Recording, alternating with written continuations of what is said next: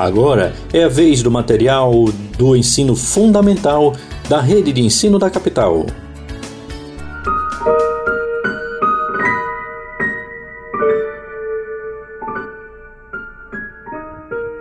Sejam todos bem-vindos e bem-vindas a mais uma contação de histórias. Eu sou Mary Daisy, faço parte da Biblioteca Carlos Moliterno e hoje eu trago para vocês uma história de Trancoso. Tirada do livro Contadores de História de Trancoso. E aí? Estão prontos para mais uma história?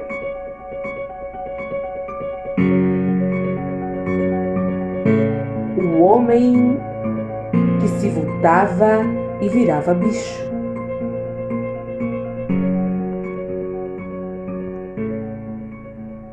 Conta-se que há algum tempo atrás existia um rapaz que, quando ficava zangado, costumava bater na mãe.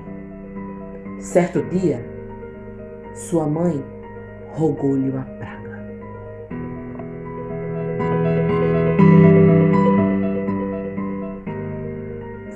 Que bate mãe deve virar bicho e ser excomungado.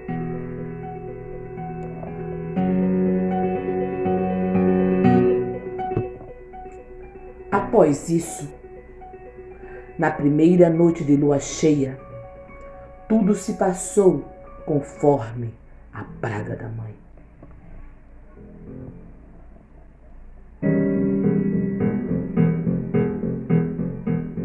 Quando a noite chegou e a lua ficou cheia no céu, ele virou bicho. Mas ninguém conseguia saber por que ele se voltava. Porém, havia uma exceção: apenas as crianças podiam vê-lo.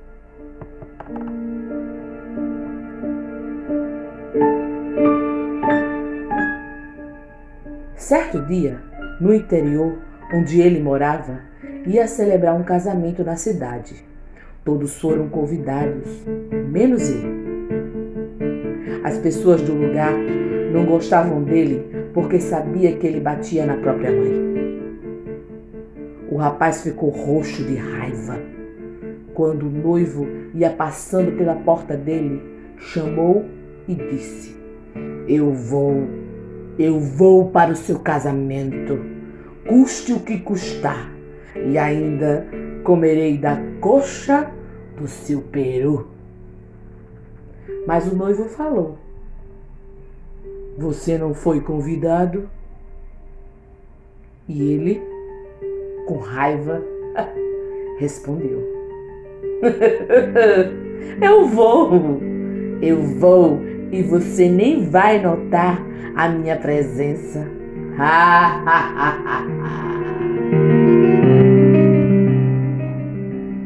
e no dia do casamento, ele se transformou em um cachorro. Ao chegar na igreja,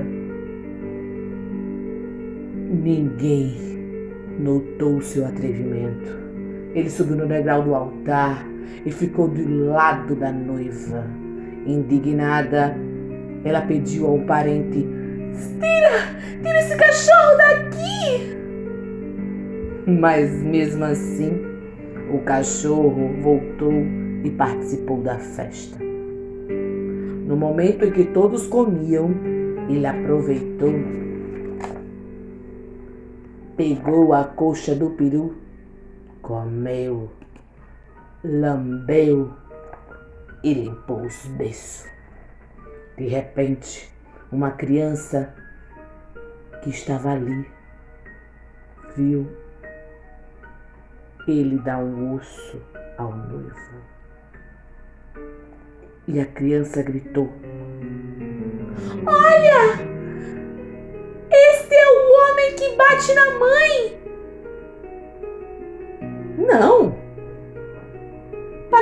Tolo, menino, disse um homem.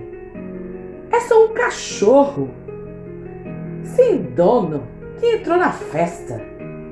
Não, não, eu tô vendo. É o homem, é o homem que bate na mãe. No outro dia, o rapaz atrevido foi à casa do noivo e confirmou tudo, contando os detalhes da festa até convencê-lo de que realmente estava lá. eu não disse que eu ia lá? Comi à vontade em seu casamento. E o noivo falou: Eu não vi você. Você não viu? Viu algum cachorro que andava por lá? Um cachorro? Como assim?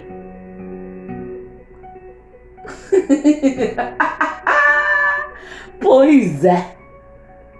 Não tem um cachorro que andava por lá? Era eu. Eu. O noivo, enfurecido, procurou o delegado e prestou queixa contra o danado do rapaz que fugiu para matar. Mesmo assim, os policiais foram procurá-lo. Entraram na mata e o rapaz se transformou em um cachorro. E apenas um policial que entendia do assunto parou, tocou no braço do colega e disse: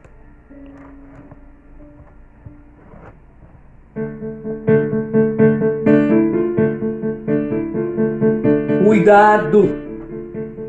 Colega, eu sei o que está aí, mas não vou prendê-lo.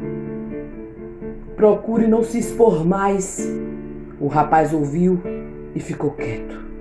Voltou ao normal e foi para casa, levando consigo a tristeza de não mais poder voltar a realizar tal proeza, embora continuasse a se voltar e a virar bicho em noite de lua cheia.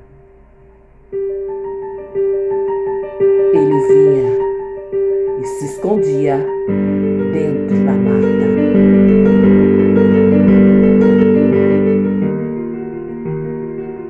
A contadora dessa história foi a Maria José Bernardes de Amorim.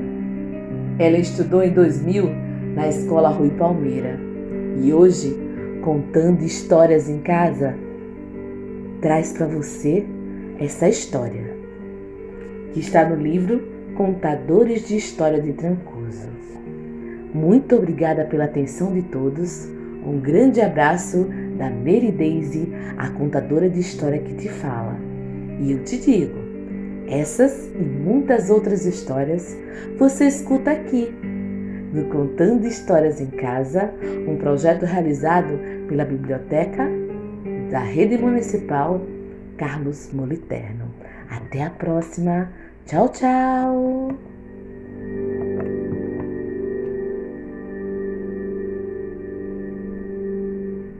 Oi, meus queridos dos primeiros anos do ensino fundamental. Bem-vindos ao Momento Rádio Escola em sua casa. Eu sou a professora Márcia Portela e estamos na audioaula de número 23. O tema é sobre grandezas e medidas e seu objeto de conhecimento, sistema monetário. Esteja com seu caderno e lápis em mãos. Resiste em seu caderno o dia de hoje, mês e ano. Procure um lugar confortável para que vocês não percam nenhum momento da nossa audioaula. Vamos à correção da atividade casa, em que vocês escolheram uma moeda da sua preferência, onde vocês colocaram embaixo da folha do caderno e passar o lápis por cima. E aí vocês perceberam uma impressão da moeda. fazendo esse processo com os dois lados da moeda. E agora eu vou explicar essa atividade para quem fez e para quem não fez. Quais materiais foram necessários? Lápis, que é o lápis grafite que vocês têm, a própria folha do caderno e uma moeda. E o procedimento é o que?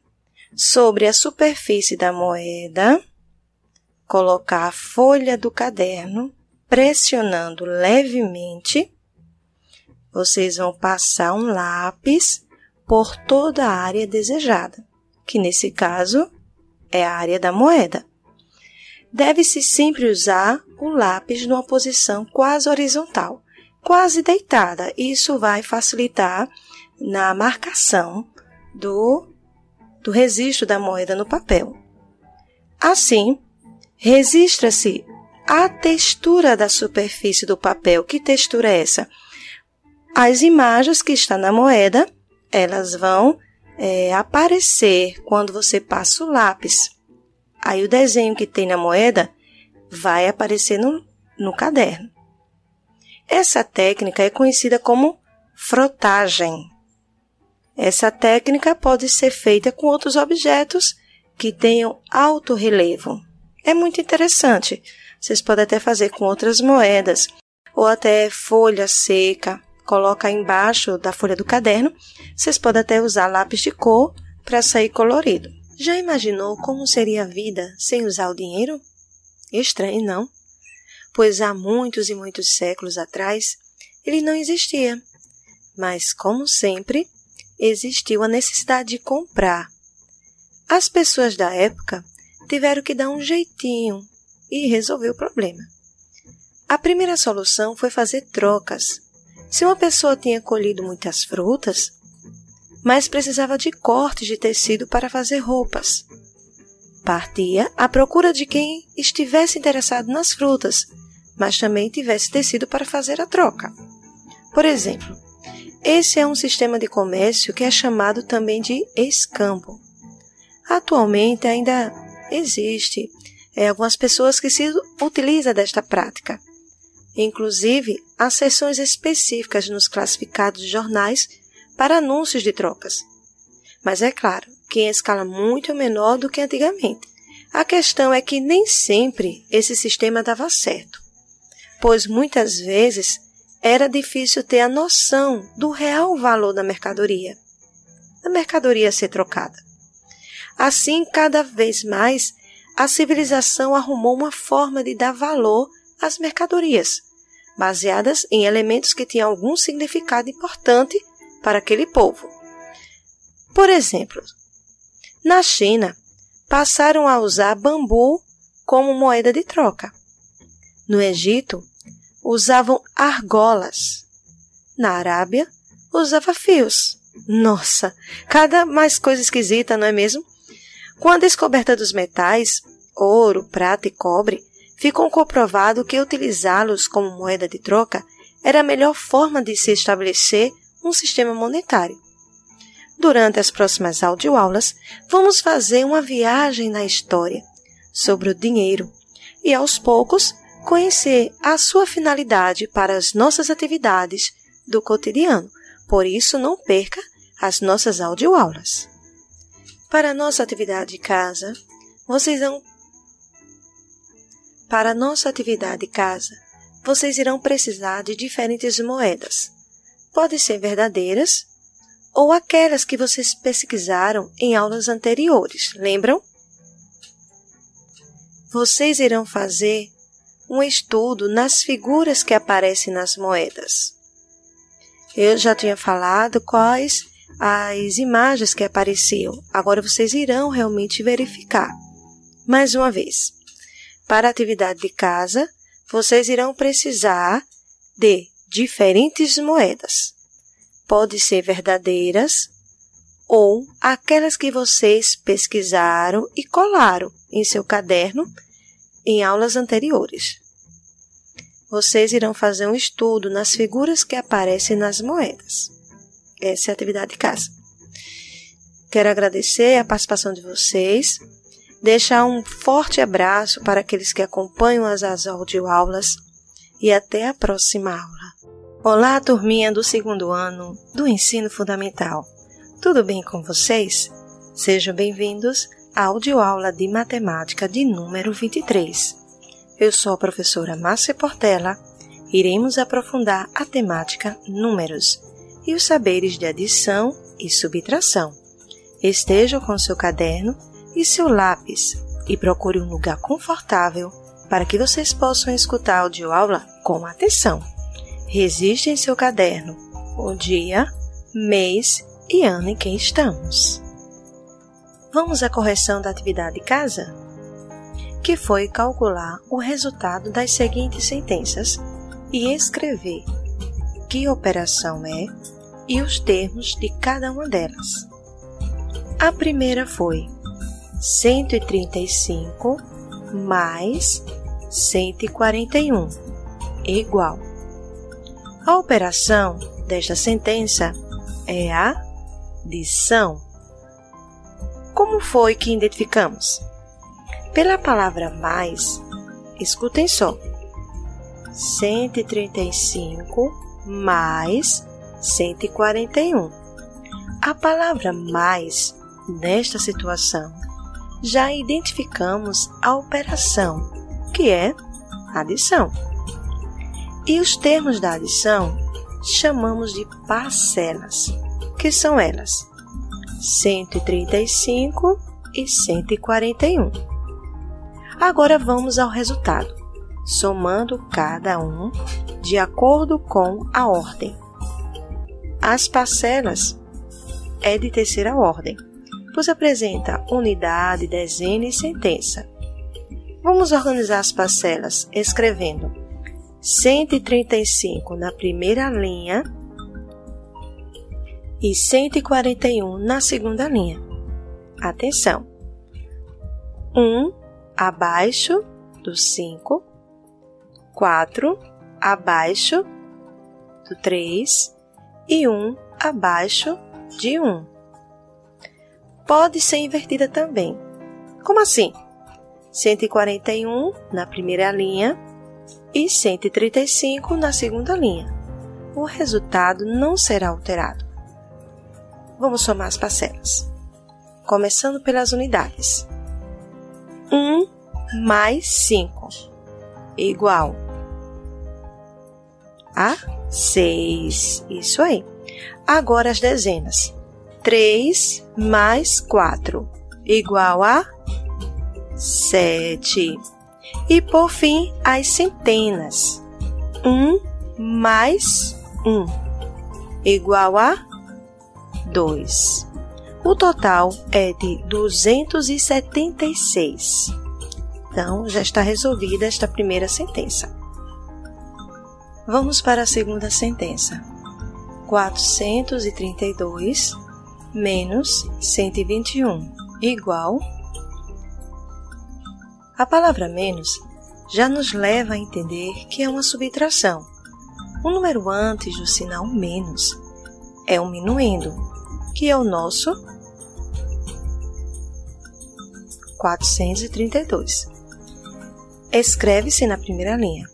O que vem depois do sinal é 121. É o subtraindo. Na subtração, não podemos inverter os termos, ficando assim: o subtraindo abaixo do minuendo. 1 um abaixo do número 2, 2 abaixo do número 3 e 1 um abaixo do número 4. Vamos fazer a subtração por ordem? As unidades. 2 menos 1 igual a 1. As dezenas. 3 menos 2 igual a 1 e as centenas, 4 menos 1 igual a 3. A diferença desta sentença será de 311. Espero que vocês tenham entendido, mas no decorrer das nossas audioaulas iremos aprofundar mais a técnica operatória. Vamos à atividade de casa. Identifique que operação você usará na seguinte situação problema. Não precisa fazer o cálculo, só responder. No caso, vocês vão escrever no caderno se é adição ou subtração. Mais uma vez, identifique que operação você usará na seguinte situação problema. Não precisa fazer o cálculo, tá ok? Só responder se é adição ou subtração. A situação é a seguinte: Mateus possui 10 bolinhas de gude e deu 7 para seu amigo. Quantas bolinhas de gude ele tem agora? Mateus possui 10 bolinhas de gude e deu 7 para seu amigo. Quantas bolinhas de gude ele tem agora? Então, próxima aula eu irei corrigir com vocês. Então, até o próximo encontro e fique com Deus.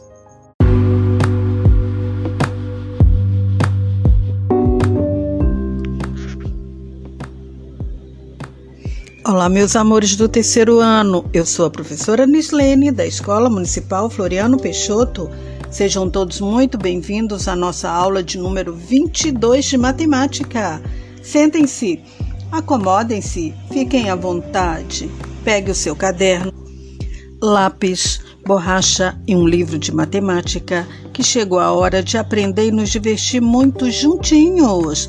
Hoje vamos precisar também de formas geométricas recortadas. Pegue uma folha de papel, desenhe formas geométricas bem grandes e recorte-as. Corrigindo a tarefinha de casa. A tarefinha de casa foi para vocês fazerem a bandeira do Brasil usando as formas geométricas, como o retângulo, dentro um losango deitado e dentro do losango o círculo. Essa é a bandeira do Brasil.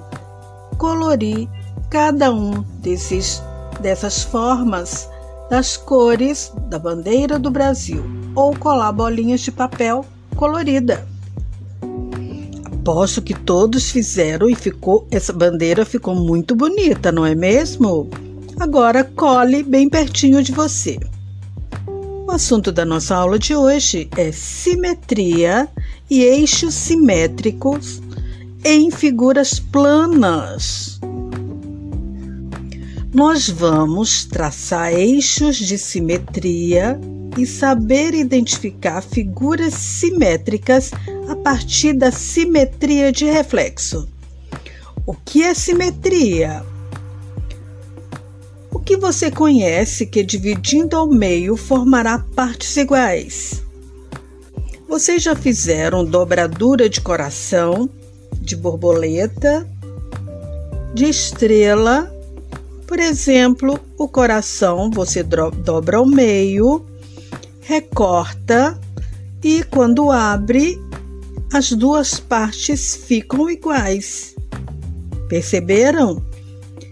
Também as formas geométricas estudadas que você recortou aí, desenhou e recortou, vão ficar com as partes iguais. Vamos ver? Pegue a forma geométrica, por exemplo, o quadrado, e dobre ao meio. Verifique se ficaram com as metades iguais. Se não ficou, corte corte-a para ficar as duas partes iguais. Se ficou, dobre novamente. Após dobrar, abra as figuras e onde aparecer marcas da dobradura,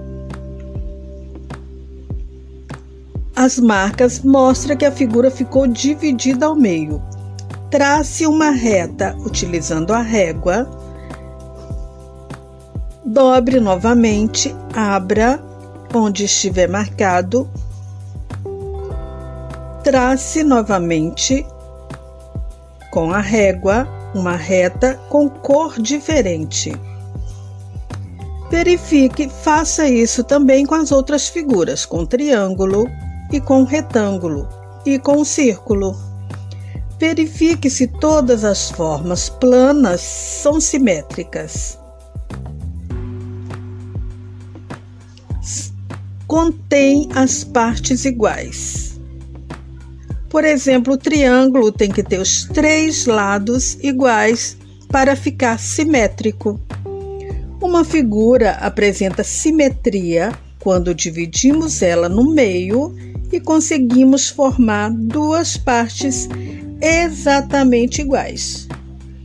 A linha que divide a figura em partes iguais recebe o nome de eixo de simetria. Se a figura não é simétrica, dizemos que ela é assimétrica. Então, simetria, quando dividimos a figura ao meio e conseguimos formar duas partes exatamente iguais. Se estas partes não são iguais, a figura não é simétrica, ela é assimétrica. E a linha que a gente traça, você divide ao meio, a linha traçada no meio da figura é chamado de eixo simétrico. Entenderam? Então, o que aprendemos hoje? Aprendemos que a figura é simétrica quando dividimos ela ao meio e conseguimos formar duas partes exatamente iguais, e assimétrica quando não temos as duas partes iguais. E o eixo simétrico é a linha traçada na figura simétrica. Então, a nossa tarefinha de casa, vocês vão pesquisar as bandeiras dos estados brasileiros do, de Alagoas, Distrito Federal e Mato Grosso e vão me dizer qual é a figura que apresenta dois ou mais eixos de simetria e trace-os nas bandeiras. Se não entenderam, coloque um X colorido no assunto de hoje para perguntar à professora quando retornarmos às aulas. Até a próxima aula. Beijo, beijo, beijo.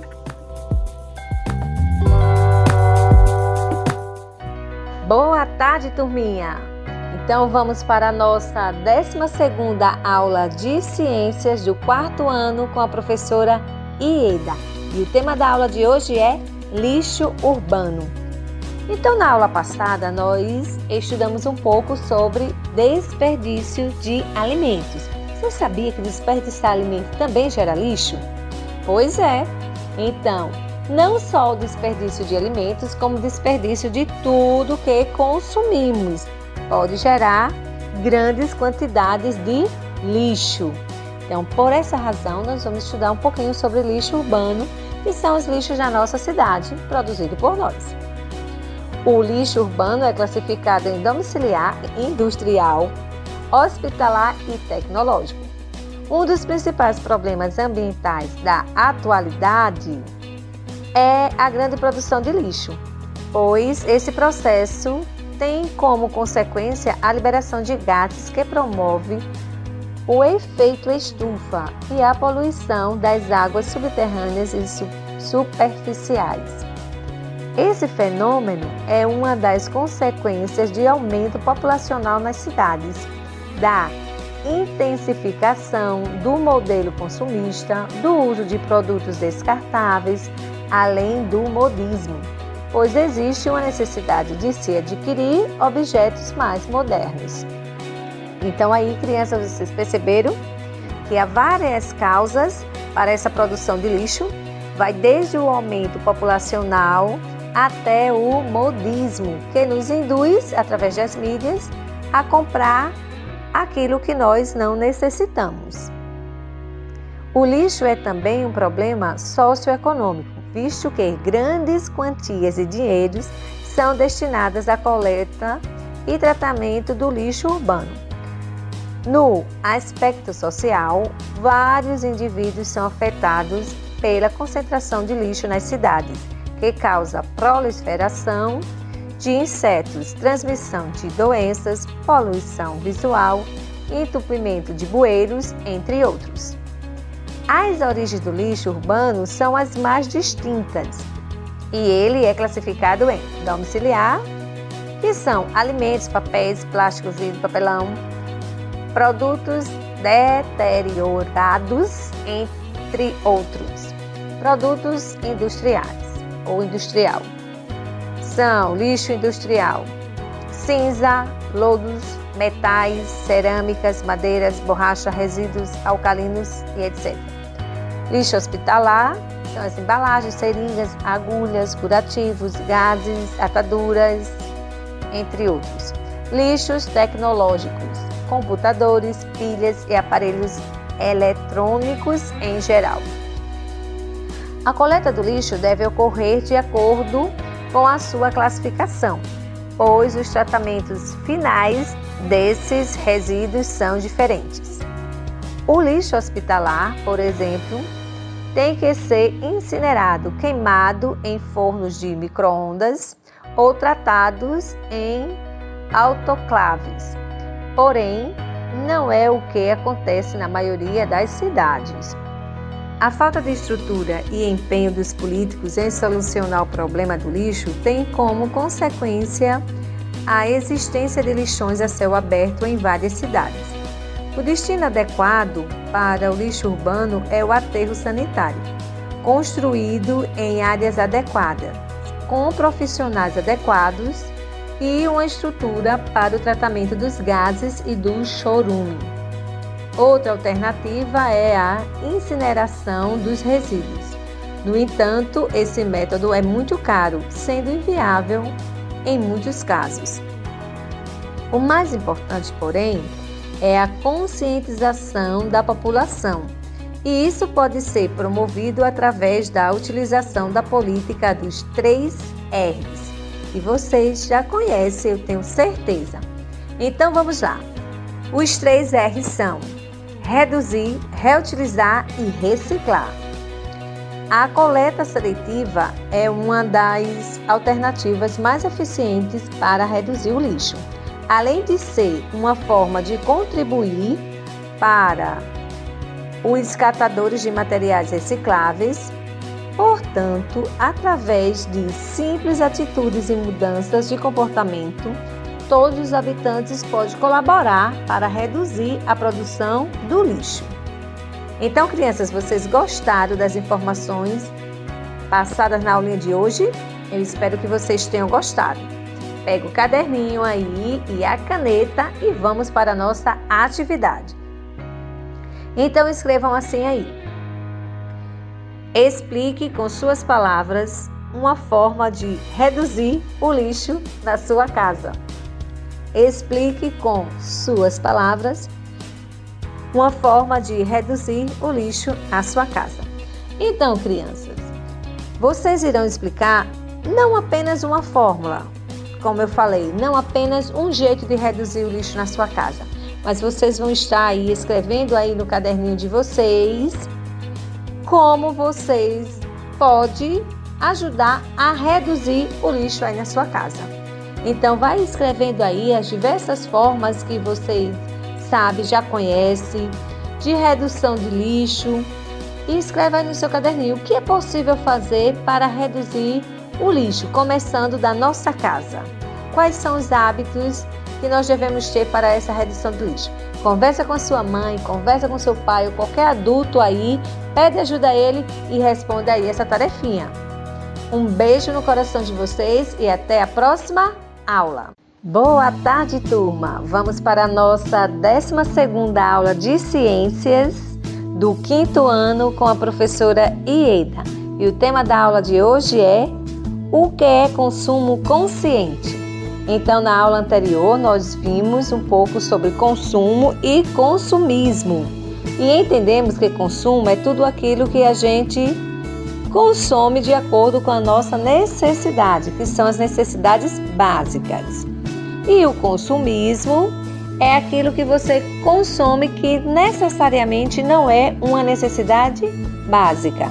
Daria para você sobreviver sem aquele material ali. Então, é aqueles exageros ou as coisas que nós vamos consumindo sem ter muita necessidade. Então vamos falar agora sobre consumo consciente. O primeiro passo para entender o que é consumo consciente é perceber que o consumo de toda e qualquer coisa, seja um produto ou serviço, traz consigo consequências positivas e negativas. O ato de consumir afeta não apenas quem faz a compra, mas também o meio ambiente, a economia e a sociedade como um todo. Por isso é tão importante refletir sobre os nossos hábitos de consumo, estar atento à realidade e à necessidade, à real necessidade do que consumimos e aos possíveis impactos que uma compra pode causar. Produzir menos lixos, conhecer origens e os processos de fabricação dos produtos que compramos e saber os impactos que eles causam ao longo de toda a sua vida útil. Da extração da matéria-prima ao descarte final, são algumas das atitudes que fazem parte do consumo consciente. Esse olhar atento às externalidades do consumo é também o que permite ao consumidor consciente cobrar mudanças de poder público. Como o consumidor é a ponta final do ciclo de produção, essas são algumas das atitudes que podem ser adotadas para minimizar o impacto ambiental do nosso consumo. Ou seja, o consumo consciente também chamado de consumo sustentável. Nada mais é do que consumir melhor. É um consumo diferente, aposto ao paradigma comportamental de consumo imediatista, que busca apenas a satisfação rápida e o lucro do ponto de vista das empresas, sem considerar as consequências ambientais. É possível minimizar os impactos do nosso consumo no planeta, já que cada item afeta todo o ecossistema, pois consome água, energia, petróleo e outras matérias-primas para sua produção. Cada novo produto comprado representa um gasto adicional de recursos naturais e humanos, além do descarte de item que está substituindo. O consumo consciente é a parte de toda a sociedade que preza pelo desenvolvimento sustentável e é um passo importante para a construção de uma economia circular. Então, gente, nós vimos aí que nós não devemos consumir em excesso, que esse consumo consciente é você ter consciência de que tudo que você compra tem um processo de fabricação, tem um custo adicional, tem a parte da, da natureza, né, do ecossistema que está envolvido. Então, uma série de coisas está em simplesmente um produto que a gente compra. E às vezes nós compramos sem nos dar conta desses fatores. E muitas vezes compramos e descartamos. Ah, vai lá na loja, compra uma roupa, ah, não gostei dessa, não, não quero usar. E coloca fora ou qualquer um outro produto que você compra e não utiliza, descarta. Então você deve lembrar que para a produção deste produto foi tirado matéria-prima, né, recursos da natureza, passou por um, um processo de industrialização, que veio aí outros fatores como energia, água, petróleo, várias coisas estão envolvidas nesse processo de industrialização e tudo isso vai também encarecer o valor da mercadoria, além de trazer danos. Danos não só econômicos, como também ambientais, como a gente viu na aula anterior. Então, é, vamos para a nossa tarefa de hoje. Eu espero que vocês tenham compreendido essa questão do consumo consciente. E o consumo consciente quem faz é você, né, que é a escolha melhor dos produtos e conforme a sua necessidade, descartando as coisas que não são de uma necessidade maior. Então, olha só, vocês irão anotar aí como tarefinha de casa, pegue o seu caderno e o seu a sua caneta e escreva aí para você o que você entendeu sobre consumo consciente. Então escreva aí. O que é consumo consciente? O que é consumo consciente? E aí você vai explicar com as suas palavras o que é consumo consciente. Não esquece de pedir ajuda para a mamãe. Um beijo no coração e até a próxima aula.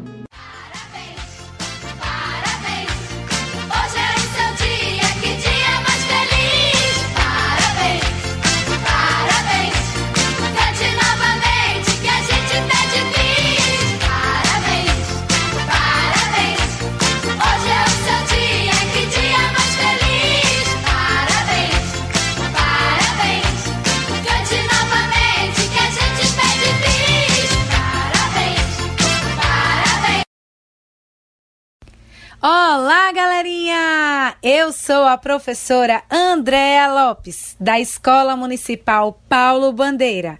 Esta é a aula de número 13 de matemática para os alunos do quarto e quinto ano.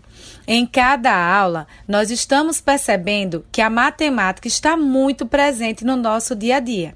Isso mesmo. Na aula de hoje, nós iremos conversar sobre a matemática no kit festa. Mas o que é um kit festa? O kit festa é um conjunto de doces e salgados, ou só doces, depende do gosto do aniversariante e do que ele deseja oferecer para os seus convidados. Ou seja, uma festa pronta. Uma pessoa escolhe o que ele quer ter na festa e recebe um kit feito para atender a um determinado número de pessoas com os produtos escolhidos: bolos, salgados, doce, suco ou refrigerante. Há muitas docerias que fazem kits para vender. Mas quanto custa um kit festa, tia Andréa? Geralmente, aqui em Maceió, um kit custa R$ 99,00. Isso mesmo. E, e você pode estar se perguntando: o que vem nele? Pois bem, um kit festa em algumas panificações ou docerias da nossa cidade vem uma torta, um cento de salgados que corresponde a 100 salgados, 50 doces, um refrigerante ou suco. Infelizmente, com a pandemia, nós não poderemos ter convidados dentro de casa, além das pessoas que moram com a gente. Mas não podemos deixar passar em branco um momento tão especial. Um jeito bem legal é cantar os parabéns com os seus familiares que moram com você e pelo WhatsApp com aqueles que estão longe, os amigos e tudo mais.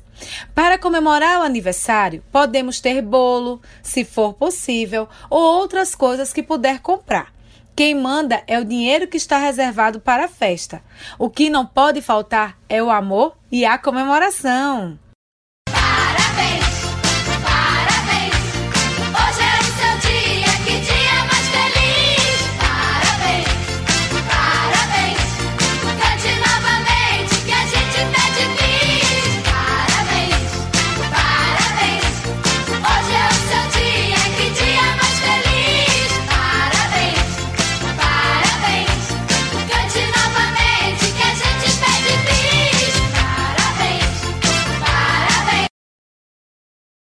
Olá, olá, gente! Na minha opinião, em uma festa de aniversário não poderá faltar brigadeiro. Isso mesmo, brigadeiro é tudo de bom. E um suco de frutas que é gostoso e bom para a nossa saúde. Vamos agora montar o kit festa com os preços de uma padaria? Vamos lá! Bolo de chocolate, 50 reais o tamanho médio. 50 brigadeiros custam 30 reais. Meio cento de coxinha custa 40 reais. 3 litros de refrigerante por 20 reais. Quanto de dinheiro será necessário para pagar o kit festa? Vamos somar? 50 reais do bolo mais 30 reais dos brigadeiros dá igual a 80 reais. 80 reais mais 40, que é o valor do meio cento de coxinhas, vai dar o total de 120 reais. Agora, vamos somar 120 mais 20 reais, que é o valor dos refrigerantes. 120 mais 20 reais dá um total de 140 reais. Hora do pagamento! Para pagar, foram selecionadas três notas de 50 reais, totalizando 150 reais. Quantos reais serão recebidos como troco? Repetindo, para pagar, foram selecionadas três notas de 50 reais, totalizando 150 reais. Quantos reais serão recebidos como troco? Tempo!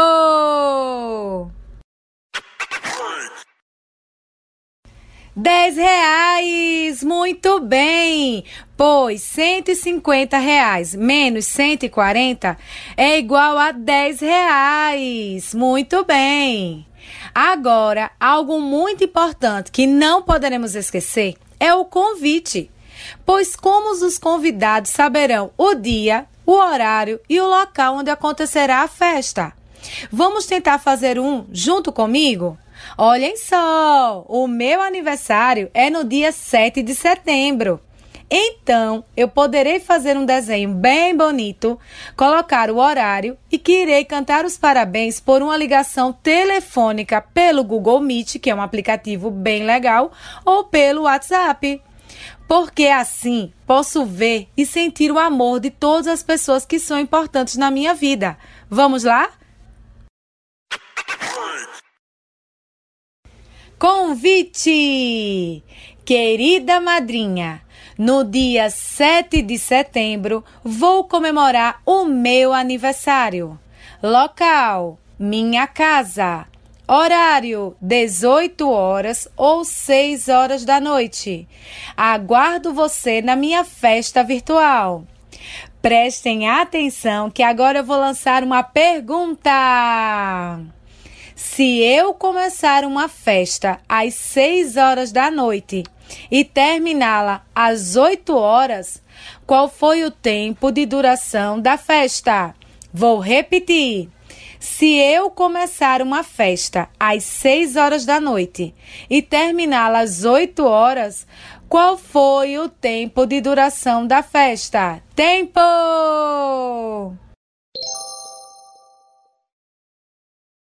Muito bem! Duas horas! Você acertou!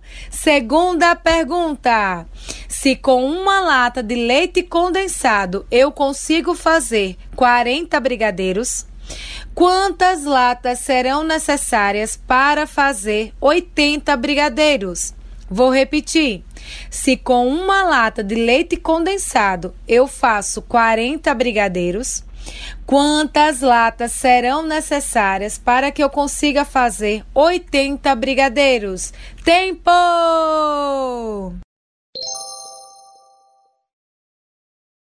Alô, você! Muito bem, duas latas de leite condensado. Terceira pergunta: geralmente uma caixa de suco custa em média seis reais. Qual o valor que eu gastarei para comprar três caixas de suco? Vou repetir. Geralmente, uma caixa de suco custa em média seis reais. Qual o valor que eu gastarei para comprar três caixas de suco? Tempo!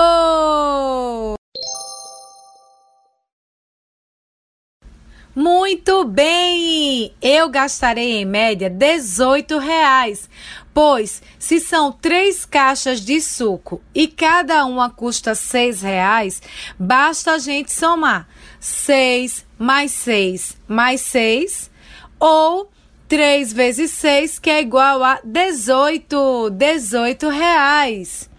E não esqueça, o mais importante no dia do nosso aniversário é receber o carinho e o amor de quem a gente ama.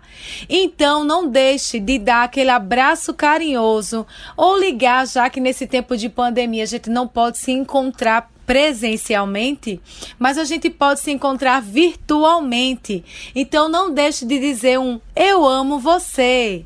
E se você já aniversariou ou vai aniversariar, um beijo bem grande da tia Andréa.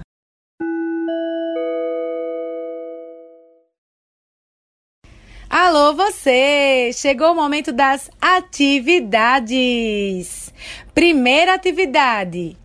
Crie um kit festa. Pense bem naquele tema bem legal para uma festa. Quais os produtos estarão dentro deste kit festa? Para quantas pessoas? E qual será o valor do seu kit festa? Segunda atividade. Descubra e anote o dia do aniversário dos seus familiares e amigos e até do seu professor ou professora, para que você possa enviar uma linda mensagem dizendo o quanto esta pessoa é importante para ti. Lembrando, aniversário da tia André é dia 7 de setembro.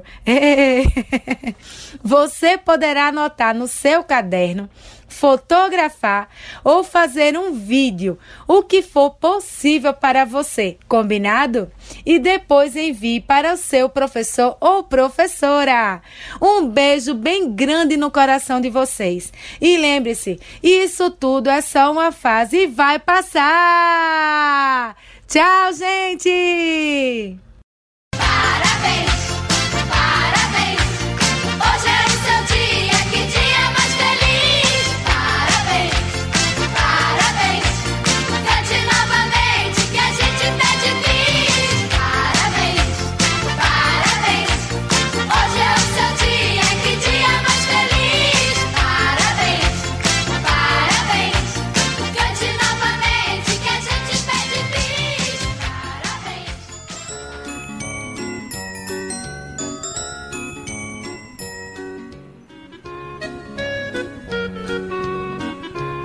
Olá, crianças!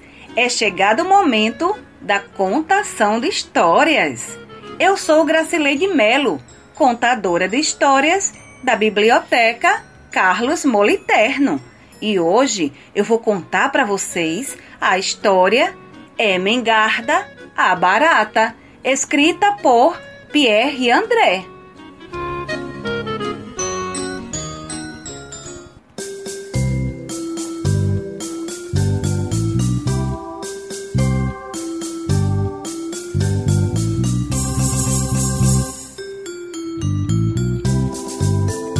Emengarda, a barata, cismou que queria se casar. Então, ela inventou algumas mentirinhas para poder se gabar, pensando que assim um noivo bonito iria arranjar. Ela não tinha dinheiro nenhum no banco, muito menos na caixinha, mas não queria continuar vivendo daquele jeito, sozinha. Então, ela foi para a janela da sala, não a da cozinha e cantou uma musiquinha um pouco diferente daquela da carochinha. Quem quer casar com a barata é mengarda, que possui, vejam só, sete saias de filó. De repente, apareceu o primeiro pretendente, um cachorro muito esperto, bonito e inteligente, que foi logo fazendo uma pergunta só. Oh, oh, é megada? Você tem mesmo sete saias de filó? Oh, oh. É, bem, quer dizer, seu cachorrinho bonitinho. Na verdade, verdadeira, eu tenho uma só. Ah, mas as outras seis já estão chegando lá de Maceió. É? Oh, oh. Disse o cachorro latindo. Com você não quero me casar pois percebo que está mentindo e eu vou uh, uh, é me mandar. Uh, uh. Hum, depois daquela decepção e sozinha, Emengarda voltou para a janela da sala, não a da cozinha, e cantou outra musiquinha. Quem quer casar com a barata Emengarda, que possui uma belezura de anel de formatura. Desta vez, apareceu um gato siamês, fazendo duas perguntas de uma só vez. Miau! É Mengarda, você tem mesmo anel de formatura, miau? Ou você tem, na verdade, a cascadura, miau? Ai, ai, ai, Emengarda desta vez não falou nada achou melhor ficar de boca calada e o gato, desconfiado naquele momento, foi embora, desistindo do casamento. Mais uma vez, decepcionada e sozinha, Emengarda voltou para a janela da sala, não a da cozinha, e cantou outra musiquinha. Quem quer casar com a barata Emengarda, que possui, além de tudo, um sapato de veludo. Um porco muito observador e roncador chegou, roncando e observando tudo até no pé da Emengarda, que não tinha nenhum sapato de veludo. Na verdade, ela não tinha sapato nenhum, tinha o pé todo peludo e o porco foi embora de lá, roncando, esquecendo do casamento, esquecendo de tudo. E novamente, decepcionada e sozinha, Emengarda voltou para a janela da sala, não a da cozinha e cantou outra musiquinha. Quem quer casar com a barata é mengarda, que possui agora sim uma cama de marfim. Um rato apaixonado foi quem apareceu. Ah, só que para barata, papo nenhum ele deu. Disse apenas que não estava afim, que detestava aquela tal cama de marfim que só conseguia dormir numa simples cama de capim. Emengarda quase teve um troço, seu coração ficou paradinho. É que a cama que ela tinha, na verdade, era uma simples cama de capim. Depois de tanta decepção, Emengarda desta vez foi para a janela da cozinha, a da sala não, e cantou uma bela canção. Sou uma barata, sou emengarda e não tenho nenhum tostão. Mas quem casar, casar comigo, vai ganhar meu coração. Um barato muito elegante e bonitão ouviu com atenção, gostou de Emengarda e cantou para ela uma outra canção. Emengarda, Emengarda, com você vou me casar e uma grande festa pros amigos vamos dar. E a partir daquele dia, Emengarda e Sebastião foram felizes para sempre. É verdade, não é mentira, não. E essa história entrou pela porta da sala e saiu pela janela. Se você gostou, aguarde a próxima, quem sabe, mais bela.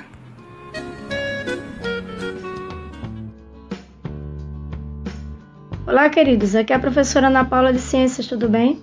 Hoje vou falar para o nono ano sobre a hereditariedade. Vocês sabiam que possuímos características que são herdadas de pais para filhos? E elas estão contidas no nosso DNA? Pois é, hereditariedade é a capacidade que nós temos de transmitir as características genéticas de pais para filhos. Através de que mecanismo? através dos gametas. Temos óvulos e espermatozoides. O óvulo faz parte da mulher e o espermatozoide do homem. Estudamos isso na aula passada. Quando o espermatozoide fecunda o óvulo, os DNAs ficam no núcleo, porque há uma fusão nuclear do núcleo do espermatozoide com o núcleo do óvulo, e assim ficamos com 46 cromossomos. Cada cromossomo contém DNA e os DNAs eles possuem a capacidade de armazenar informações. E essas informações estão contidas nos genes, que são partes do DNA que funcionam para transmitir as características. Ou seja, pessoal, temos características dominantes que prevalecem na população e as características recessivas, que não aparecem muito. Geralmente as doenças genéticas são recessivas, ainda bem, não é? Assim, ficamos livres de muitas doenças. Nós podemos perceber a hereditariedade quando vimos, por exemplo, uma pessoa com diabetes no nascimento. Tem crianças que nascem já com um gene para diabetes. Infelizmente já desenvolvem na infância. Ou seja, são doenças como essas que podem ser passadas de geração em geração. A pressão alta também é uma das outras doenças que podem ser transmitidas através da hereditariedade. Então, gente, todos esses casos são determinados por genes dominantes ou genes recessivos. Quando as doenças são recessivas, elas só se manifestam em dose dupla, ou seja, a mãe tem a característica no DNA e o pai também tem. Por isso que não é aconselhável o casamento entre parentes. Ou seja, por exemplo, um primo com uma prima porque eles correm risco de terem filhos com problemas. Porque a maioria das doenças, como eu falei, que são genéticas, são recessivas. Então, se duas pessoas que são parentes têm um filho, o filho vai herdar os genes recessivos duplicados e vão manifestar as características que são recessivas. Por isso, pessoal, que o estudo da genética é muito importante Há também profissionais que fazem aconselhamento genético. Que é isso? Eles estudam para dizer assim: olhe, na sua família tem uma tendência hereditária para tal característica. Então vocês não devem ter filhos. Por exemplo, há casos como a hemofilia que as mães passam genes para os filhos homens. Então a maioria dos homens da família serão hemofílicos e a hemofilia é uma doença muito grave. O daltonismo também, que é um problema de visão, é transmitido da mesma forma. Geralmente as mães são portadoras de genes e passam para os seus filhos homens. Como a doença é ligada ao cromossomo X, geralmente o homem só tem um X, ele é XY, então se ele tem um X doente, ele vai ser doente. É assim que acontecem as transmissões hereditárias. Por exemplo, é, o daltonismo é uma doença de visão. Hoje em dia já tem um óculos corretivo para isso, viu gente? A ciência evoluiu nesse sentido. E ele pode ser utilizado geralmente para é, restaurar a visão de quem tem esse defeito. Também é, existem casos de doenças que podem ser corrigidas por cirurgias, como problemas cardíacos, que tem pessoas que nascem com esses problemas de forma hereditária, um coração no lugar errado e existem aquelas cirurgias que feitas em bebês logo após o nascimento ou um pouco depois. Por aí nós tiramos a importância do estudo da genética. Por exemplo, o geneticista ele faz um mapa da sua família e vai pintando é, uns quadradinhos e bolinhas que significam é, pessoas, quadrados é homem, bolinhas ou círculos são mulheres, e assim quando eles pintam, ficam observando de onde veio aquele gene, de onde foi herdado. Isso é muito importante para fazer uma avaliação de como serão os filhos do casal. Por isso, gente, eu deixo um questionário para vocês responderem. Copiem no caderno. O que são genes? O que é hereditariedade? Como são transmitidos os genes? Certo? O que é um gene homozigoto? O que é um gene heterozigoto? que é um gene dominante e o que é um gene recessivo. E eu aguardo vocês até a próxima aula. Beijo a todos. Que Deus nos abençoe. Tchau, tchau. Good afternoon, listeners from Radio Difusora EM, especially to students from elementary schools in DJ AI. I'm Teacher Mary. Boa tarde, ouvintes da Rádio Difusora AM especialmente para os estudantes do Ensino Fundamental 2 e EJAI, Educação de Jovens Adultos e Idosos, Eu sou a professora Mari. Está no ar a programação da Secretaria Municipal de Educação com o projeto Rádio Escola Maceió. As aulas aqui ministradas são especialmente para os alunos do sexto ao nono ano e é segundo segmento de toda a rede municipal. Today we'll have several class. Hoje nós teremos uma aula diversificada. Na aula passada, com o teacher Fábio, vocês falaram sobre, estudaram, ouviram sobre o folclore, não é isso? Lembrando que essa palavra é de origem inglesa, folklore, que quer dizer tradição de um povo. Hoje nós iremos começar com uma música de um dos mais famosos DJ do mundo, Brazilian DJ. Um DJ brasileiro, viu? O famosíssimo Alok, que vai cantar para nós Don't Cry For Me, Não Chore Por Mim. Let's go sing with him. Vamos cantar com ele.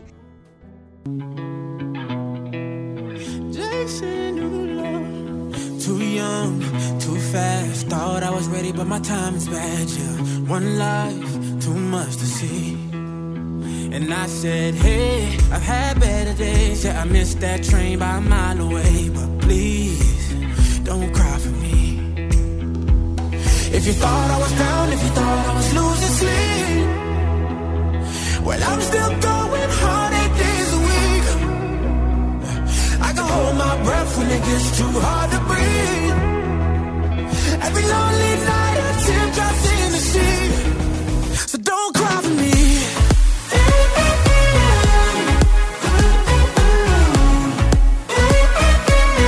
Don't cry for me, don't cry for me. No, no, please don't cry, please don't cry for me. Don't cry for me. Bad luck, bad love. I climbed the ladder, it was never enough. No, I bite my tongue, I say no words wrong. Somebody told me, somebody told me I was done. I'm still picking up the pieces from when I was number one. If you thought I was down, if you thought I was losing sleep, well, I'm still going eight days a week. I can hold my breath when it gets too hard to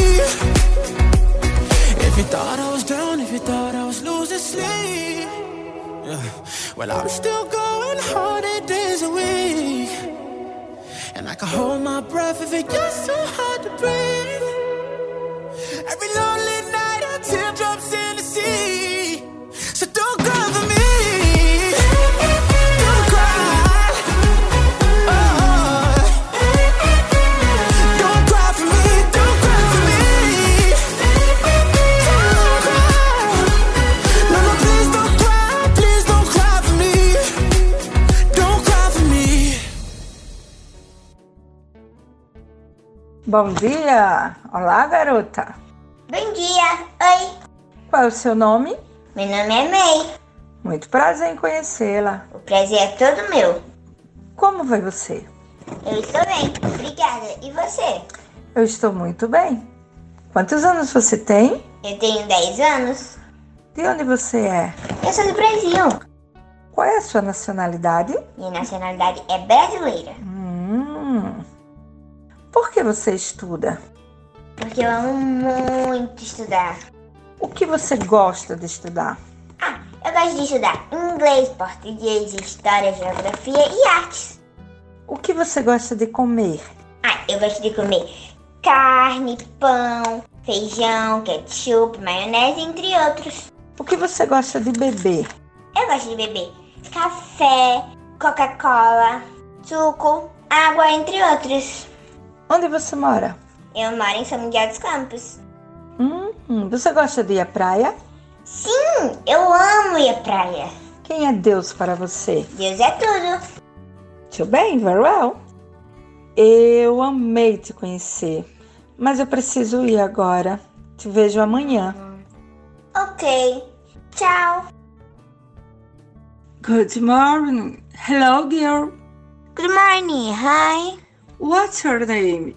My name is Mary. Nice to meet you. Nice to meet you too.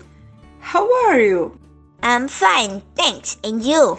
I'm very well. How old are you? I am 10 years old. Where are you from? I'm from Brazil. What's your nationality? My nationality is Brazilian. Why do you study? I study because I love very much. What do you like to study? I like to study English, Portuguese, history, geography, and art. What do you like to eat? I like to eat meat, bread, beans, ketchup, mayonnaise, rice, and water. What do you like to drink? I like to drink coffee, coke, juice, water, and waters. Where do you live? I live in São Miguel Campos. Do you like to go to the beach? Yes, I love very much. Who is good for you? Good is all. I loved to meet you, but I need to go now. See you tomorrow. Ok, goodbye. Gostaram de ouvir uma criança falando inglês? Com isso eu quero mostrar que se uma criança consegue, você também consegue.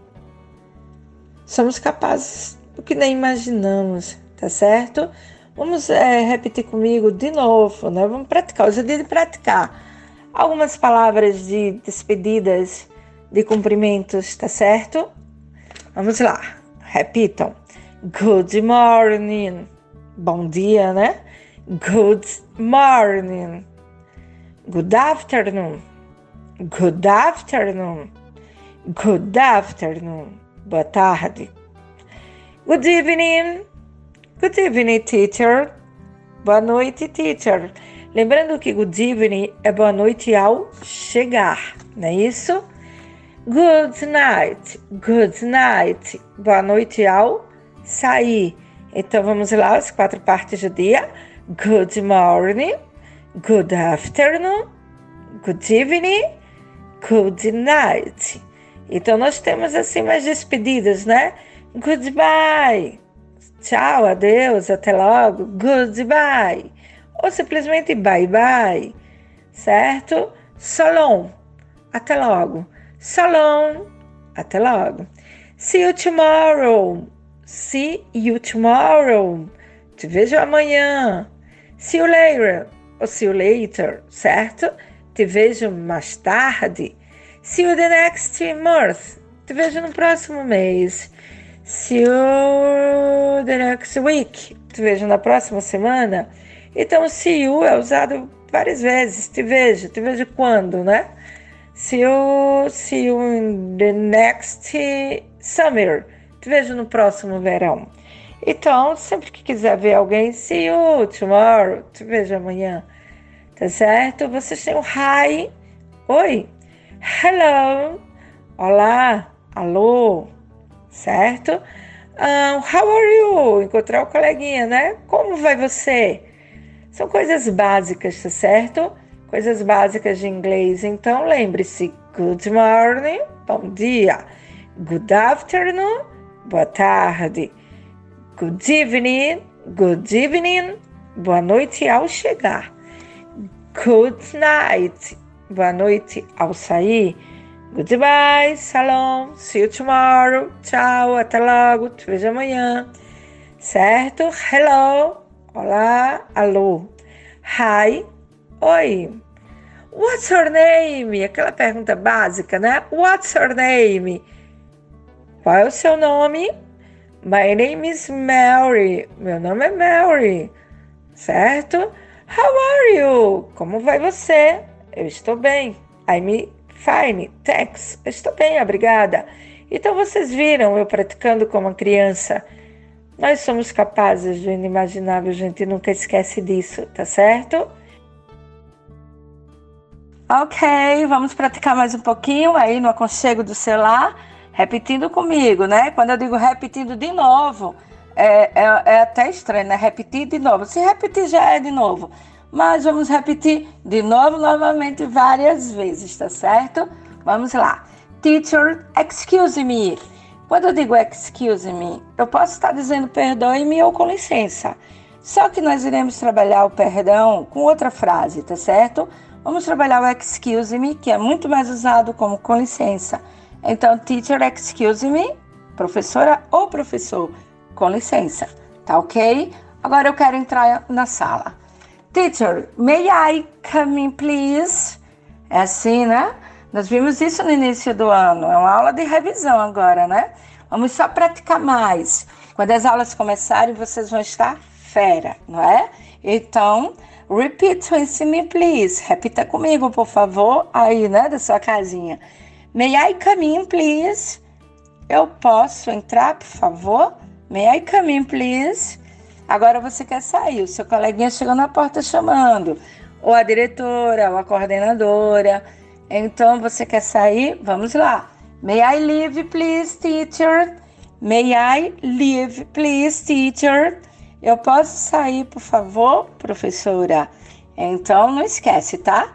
Teacher, may I leave, please? Professora, posso sair, por favor? Agora bateu aquela sede, né? Vamos lá pedir para beber aquela aguinha. Teacher, may I drink water, please? Lembra do drink do K, do som soprado do K? May I drink water? Olha o T do water, que pode ser water no inglês americano, não é isso? Então eu posso dizer de duas formas. Teacher, may I drink water, please? Or, teacher, may I drink water, please? Ok? Agora vamos ao banheiro, né? Aquela, aquela vontade de fugir da aula e fica, professora, eu posso ir ao banheiro? Então vamos lá. Teacher, may I go to the restroom, please? É um pouquinho mais complicado, né? Mas a gente chega lá, devagarzinho. Teacher, may I go to the restroom, please? May I go to the restroom, please, teacher? Eu passei ao banheiro, por favor, professora. Lembrando que eu tenho o nome restroom e bathroom. Ambos são banheiros. Só que bathroom é banheiro particular, é o banheiro da nossa casa. Restroom é o banheiro público, o banheiro da escola, do aeroporto, do, da rodoviária, do mercado público. O banheiro público é restroom. O nosso particular, bathroom. Lembrando que bathroom é no inglês britânico, porque no inglês americano você vai encontrar toilet, né? E muitos aeroportos você também pode encontrar toilet. É interessante, em lugares públicos você pode encontrar, mas é coisa rara, certo? Toilet. Mas lembrem-se: restroom, banheiro público, bathroom, banheiro particular, que pode ser toilet, ok? Bom, usamos as quatro permissões, né? Entrar, sair beber água e ir ao banheiro, certo? Agora vamos a, a algumas palavrazinhas como I'm sorry, teacher. I'm sorry, friend. Ou seja, desculpe-me, professora. Desculpe-me, amigo. Não é? Como eu falei, o excuse me também pode ser desculpa, mas a gente vai usar o I'm sorry ou simplesmente sorry, ok? Lembre-se, I'm sorry, teacher. Desculpe-me, professora. I'm sorry, friend. Desculpe-me, amigo, né? Ok, continuando, vocês agora vão agradecer. Thank you very much. Lembra do TH do thank you? Língua no som interdental, né? Coloca a língua entre os dentes inferiores e superiores e o som vai sair. Thank you. Thank you. Ok? Thank you very much. E aí você responde You're welcome. You're welcome. Muitíssimo obrigada. De nada. Repeat. Repeat with me. Repete comigo aí, da sua casinha, só ouvindo. Lembre-se, quando voltar, eu quero vocês arrasando, tá? Repeat, please. Thank you very much. You're welcome. Ok? E agora eu tenho duas perguntas. Quando você não souber como se escreve a palavra em inglês, a pergunta é: ah, for example, how do you say lápis in English, teacher? Ah, como você diz lápis em inglês? Repeat. How do you say lápis in English, teacher? Como você diz lápis em inglês, professora? Então eu respondo, não é? Pencil, pencil. Só que você não sabe como se escreve pencil. Aí você faz a segunda pergunta. How do you spell pencil? How do you spell pencil? Então eu vou dizer como você soletra pencil. Aí eu vou falar letrinha por letrinha, não é isso? P-E-N-C-I-L. Ok? Repetindo para vocês. How do you say? É quando você quiser saber como é a palavra em inglês, né? How do you say caderno in English? Como você diz caderno em inglês? How do you say borboleta in English? Então, how do you say borboleta in English, teacher? Ah, butterfly, butterfly. How do you spell butterfly? Como você soletra butterfly? Então são perguntas que vivem juntas, não é? Como você diz, como você soletra. Repeat. How do you say celular in English? How do you spell? Okay? Ok. Repeat everything. Repito todos agora, tá certo? May I come in, please? May I leave, please? Entrar sair, né? May I go to the restroom, please? Posso ir ao banheiro, por favor? May I drink water, please? Eu posso beber água, por favor? I'm sorry, teacher. I'm sorry, friend. Desculpe, meu amigo. Desculpe, meu professor. How do you say Uh, guarda-chuva in English. Teacher, how do you say guarda-chuva in English? Ah, umbrella. How do you spell umbrella? Ok, então lembre-se, não sabe? Pergunta how do you say. Não sabe escrever a resposta? Pergunta como se escreve, tá certo? How do you say umbrella? How do you say guarda-chuva in English? How do you spell umbrella? Guarda-chuva é umbrella, ok? Oh, quando vocês virem até a próxima, nossa aula tá acabando, não é? Já perceberam? Mas a gente se encontra semana que vem, tá certo? Bom, a tarefa de casa vocês irão construir um diálogo, tá certo? Com tudo que vocês viram, bom dia, boa tarde, boa noite, posso entrar, posso sair, as permissões, as despedidas, tchau, os cumprimentos, tá ok? O diálogo é seu. Caprichem em inglês, é claro, né? Muita paz e sabedoria divina. Good afternoon. Never forget good soul. Boa tarde. Nunca esqueça que Deus é tudo. Stay home. Leave, use mask. Love your family. Protect your neighbor, your loved one, Everything will pass. The coronavirus will pass. And life will go on. Kisses, kisses. Ou seja, fique em casa. Quando sair, use máscara, se precisar sair. Ame sua família, proteja seu próximo, seus entes queridos. Tudo passará, o coronavírus passará e a vida continuará. Beijos, beijos.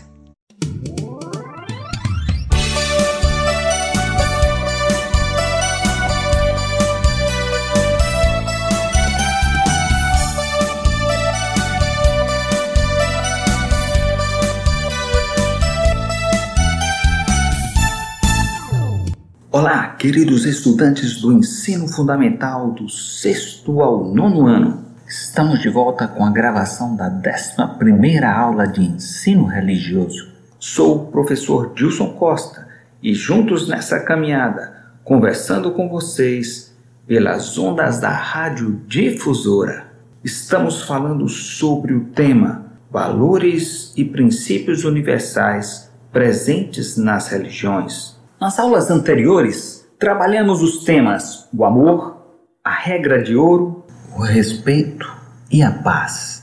Seja um pacificador. Em nossa aula de hoje, iremos trabalhar a força do perdão. Veja o que diz a curiosa lenda do perdão. Conta uma antiga lenda que existia uma cidade onde a palavra perdão nunca existiu. As pessoas eram, portanto, donas da verdade, arrogantes e sofriam de uma terrível moléstia, o complexo da superioridade. A convivência era bastante complicada, porque todos se consideravam perfeitos e com isso não enxergavam nem admitiam seus defeitos, erros ou equívocos. Nessa cidade reinava a vaidade, a competição e a inimizade. Por mais que elas andassem disfarçadas por trás dos sorrisos e manifestações de afeto.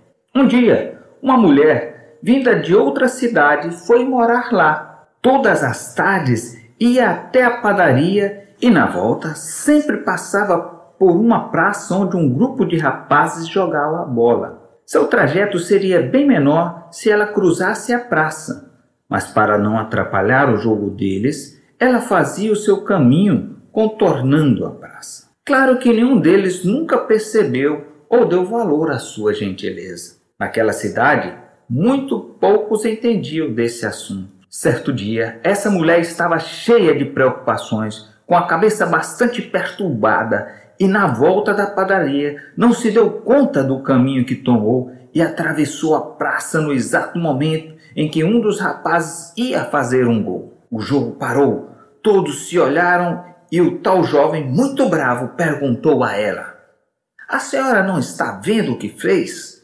Que falta de atenção, até mesmo de consideração! Custava dar uma volta na praça?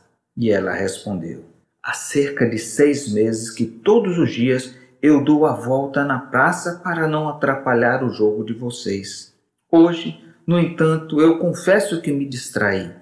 Estava muito envolvida com meus pensamentos. Peço a todos vocês perdão por isso. Ninguém entendeu o que ela quis dizer e um dos meninos perguntou: Perdão? O que é perdão? O que ela significa? Perdão é um ato de humildade, embora alguns julguem ser um ato de humilhação. Os meninos foram para suas casas muito pensativos e contaram a seus pais sobre o perdão. Errar, cometer injustiças, tomar atitudes precipitadas que podem prejudicar e magoar terceiro são coisas das quais todo ser humano está sujeito. Reconhecer seus erros e pedir perdão, no entanto, nem todos os seres humanos são capazes. Para isso é necessário uma enorme dose de humildade, um coração sensato e um espírito elevado. Só os grandes sabem pedir perdão. Dizem que aquela cidade anda muito diferente, mais alegre, as pessoas mais amigas, menos rivalidades e que todos, além de terem aprendido a pedir perdão, agora também estão aprendendo a perdoar. Lindo, não é mesmo? Como você tem vivido essa experiência do perdão na sua vida? Você tem perdoado aquele que te ofendeu? Os grandes mestres de todas as religiões sempre demonstraram uma grande capacidade de perdoar e encorajaram seus seguidores a manter uma atitude de clemência. Suas vidas foram exemplos do divino atributo do perdão. Esse princípio é confortador para aqueles que sofrem em consequência dos próprios atos. Todos os textos sagrados declaram que somos responsáveis por nossas ações e que inevitavelmente sofremos quando prejudicamos os outros. Mas eles também afirmam que Deus nos perdoa sem reservas quando reconhecemos nossas faltas e voltamos para o caminho da consciência espiritual. Veja o que as religiões falam sobre o perdão. No judaísmo temos: o Senhor teu Deus é clemente e misericordioso, e não desviará de ti o seu rosto se voltares para ele. No islamismo, aquele que vem ao meu encontro com pecados do tamanho do mundo será agraciado com perdão de igual tamanho.